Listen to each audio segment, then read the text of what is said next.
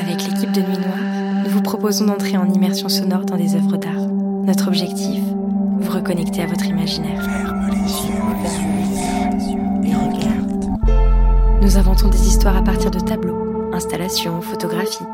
Évidemment, pour les puristes, ce n'est que le fruit de notre imagination. L'imaginaire. On adore, On adore. beaucoup, passionnément. À la folie. À la folie. N'oubliez pas de vous munir de vos écouteurs pour profiter du son spatialisé. Maintenant, ferme les yeux. Bonjour. Alors, avant de vous révéler l'œuvre qui se cache derrière le dernier épisode, on voulait vous dire qu'on pensait fort à vous. On, sait très bien que cette période est un peu particulière pour nous tous. On espère que nos immersions sonores vous emmènent dans d'autres dimensions. En tout cas, j'ai deux grandes nouvelles à vous annoncer. La première grande nouvelle, c'est que c'est bientôt le printemps. Je sais, on m'appelle souvent Miss Météo. Et la deuxième grande nouvelle, c'est que avec toute l'équipe de l'ombre, on est super content. On a eu des parutions dans Télérama, qui euh, est en ligne maintenant et qui va bientôt paraître euh, en kiosque dans quelques semaines. Et aussi, on est passé sur Radio Nova Lyon et potentiellement d'autres articles qui vont parler de nos immersions sonores. Donc, on est très content. Euh, donc, après cette petite intro, passons à la révélation de l'œuvre qui se cache dans l'épisode 10. Est-ce que vous avez réussi à découvrir quel tableau se cache derrière cette escapade de notre trouble hédoniste? Donc, on était dans l'œuvre Les hasards heureux de l'escarpolette de Fragonard, Jean honoré de son prénom, peint entre 1767 et 1769, soit une petite vingtaine d'années avant la Révolution française.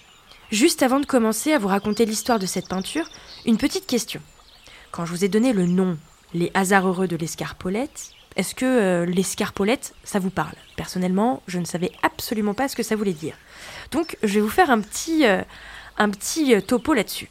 L'escarpolette, même le dire, je trouve que c'est assez amusant, c'est tout simplement un mot oublié de la langue française depuis un bon moment. Ça veut dire balançoire. Et ouais, plus précisément, un siège attaché par des cordes pour se balancer. Donc oui, une balançoire. Bon, maintenant je vous invite à regarder ce tableau, et comme vous pouvez le voir, il y a une escarpolette au centre du tableau. Ça donne du mouvement à la scène et on a eu envie aussi d'être sur cette balançoire. C'est pour ça que vous avez cette sensation d'être avec notre chère Camille sur cette balançoire. Bon, maintenant que ce mystère est résolu et qu'on a pu ressusciter un mot de la langue française, parlons un peu du tableau et de l'auteur. Alors, Jean-Honoré Fragonard, qu'on appellera ici juste Fragonard ou Nanard pour les intimes, est un peintre du XVIIIe siècle. C'est un des pionniers du style rococo français, et ce tableau n'y fait pas exception. On reconnaît un tableau rococo par ses couleurs pastel, ses paysages de promenade, et par souvent la présence de chérubins. Oui, le style rococo parle souvent d'amour, et il n'est pas rare qu'il parle de façon assez euh, olé olé, à travers la représentation de couples aristocratiques. Autant vous dire qu'on est plutôt dans le thème. Donc l'origine de ce tableau est assez drôle. C'est une commande faite par François David Beaulieu de Saint-Julien, un baron dont le nom à rallonge ne nous trompe pas forcément sur son rang dans la société. Donc ce baron commande ce tableau, mais à l'origine, ce n'est pas Fragonard qui est pressenti pour le peindre. C'est un certain Gabriel François Doyen. Sauf que les choses, disons, se sont pas vraiment passées comme prévu. Alors, je vous raconte cette anecdote. On est en 1748. Le baron demande à Gabriel François Doyen de lui peindre un tableau représentant sa maîtresse sur l'escarpolette, accompagné d'un évêque qui la pousserait pour qu'elle puisse se balancer. Le peintre, ayant conscience de l'aspect, euh, disons, pas très catholique de l'affaire, et craignant aussi pour sa carrière, propose de remplacer l'évêque par un mari cocu. L'affaire est entendue, mais notre baron n'a pas dit son dernier mot puisqu'il demande à être lui aussi dans le tableau, représenté à l'avant de l'escarpolette pour qu'il puisse voir les jambes de la belle enfant, et ajoute, je cite, Et même mieux, si vous voulez égayer davantage votre tableau, bon, avec toutes les affaires qu'on connaît aujourd'hui, bref. On va passer, en tout cas, Doyen n'était pas du tout à l'aise avec l'exercice et a préféré confier l'affaire à ce fragonard qui, lui, ne reculera pas. Ce dernier est pour le coup un expert en la matière de libertinage. Ses tableaux sont souvent légers, frivoles. Autrement dit, c'est un expert en marivaudage. Je parle de marivaudage parce qu'il serait difficile de ne pas faire justement le lien entre les tableaux de Fragonard et les pièces de Marivaux. Tous deux mettent en scène des personnages aristocratiques, poussés à des badinages et des intrigues amoureuses à faire rougir un saint. Voilà pourquoi ils sont souvent associés l'un à l'autre. C'est d'ailleurs le marivaudage qui nous a inspiré cette histoire de promenade champêtre, sensuelle et romantique avec nos trois protagonistes. On avait vraiment la volonté de faire d'eux un trouble et ainsi de changer la figure du mari trompé par celle d'un mari consentant et même plus si affinité. Version 2021 quoi.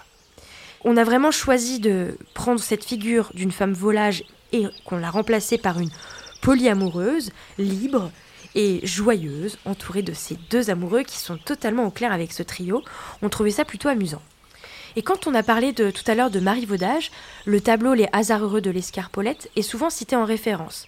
C'est d'ailleurs l'œuvre la plus connue de Fragonard, et ça a même inspiré des dessins animés, comme Disney, dans laquelle on peut reconnaître cette figure de jeune fille sur une balançoire, comme dans Réponse ou bien même La Reine des Neiges. Quant à notre artiste, euh, Fragonard, lui, arrête de peindre à ses 56 ans.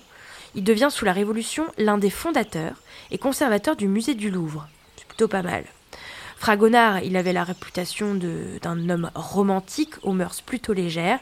Il était bien sûr passionné et évidemment talentueux, mais il a connu une fin euh, plutôt triste parce qu'il est tombé dans l'oubli. Il est d'ailleurs devenu complètement ruiné, il a même été expulsé du Louvre suite à l'arrivée de Napoléon. Il meurt finalement en toute discrétion en 1806 à l'âge de 74 ans. Bon, après, retenons avant tout le génie du créateur de la série de tableaux intitulée Les progrès de l'amour dans le cœur d'une jeune fille, que l'on peut admirer au musée Fragonard à Grasse, même si ce sont que des copies, car les originaux, eux, se trouvent à New York. Plus que cette fin grise qui fut la sienne, retenons plutôt cette vie d'or et de lumière. Et comme à notre habitude, on va terminer par une citation. La balançoire, c'est toujours plus drôle quand quelqu'un voit à quel point on monte haut. Peut-être même que ce n'est drôle que si quelqu'un nous regarde nous amuser. La vie, c'est pareil, disait Alice Zéniter, romancière et prix Goncourt des lycées en 2017. On espère que cet épisode vous a donné envie de vous replonger dans ce tableau et on espère vous retrouver très très bientôt pour un nouvel épisode fictif. Ferme les yeux et regarde. Salut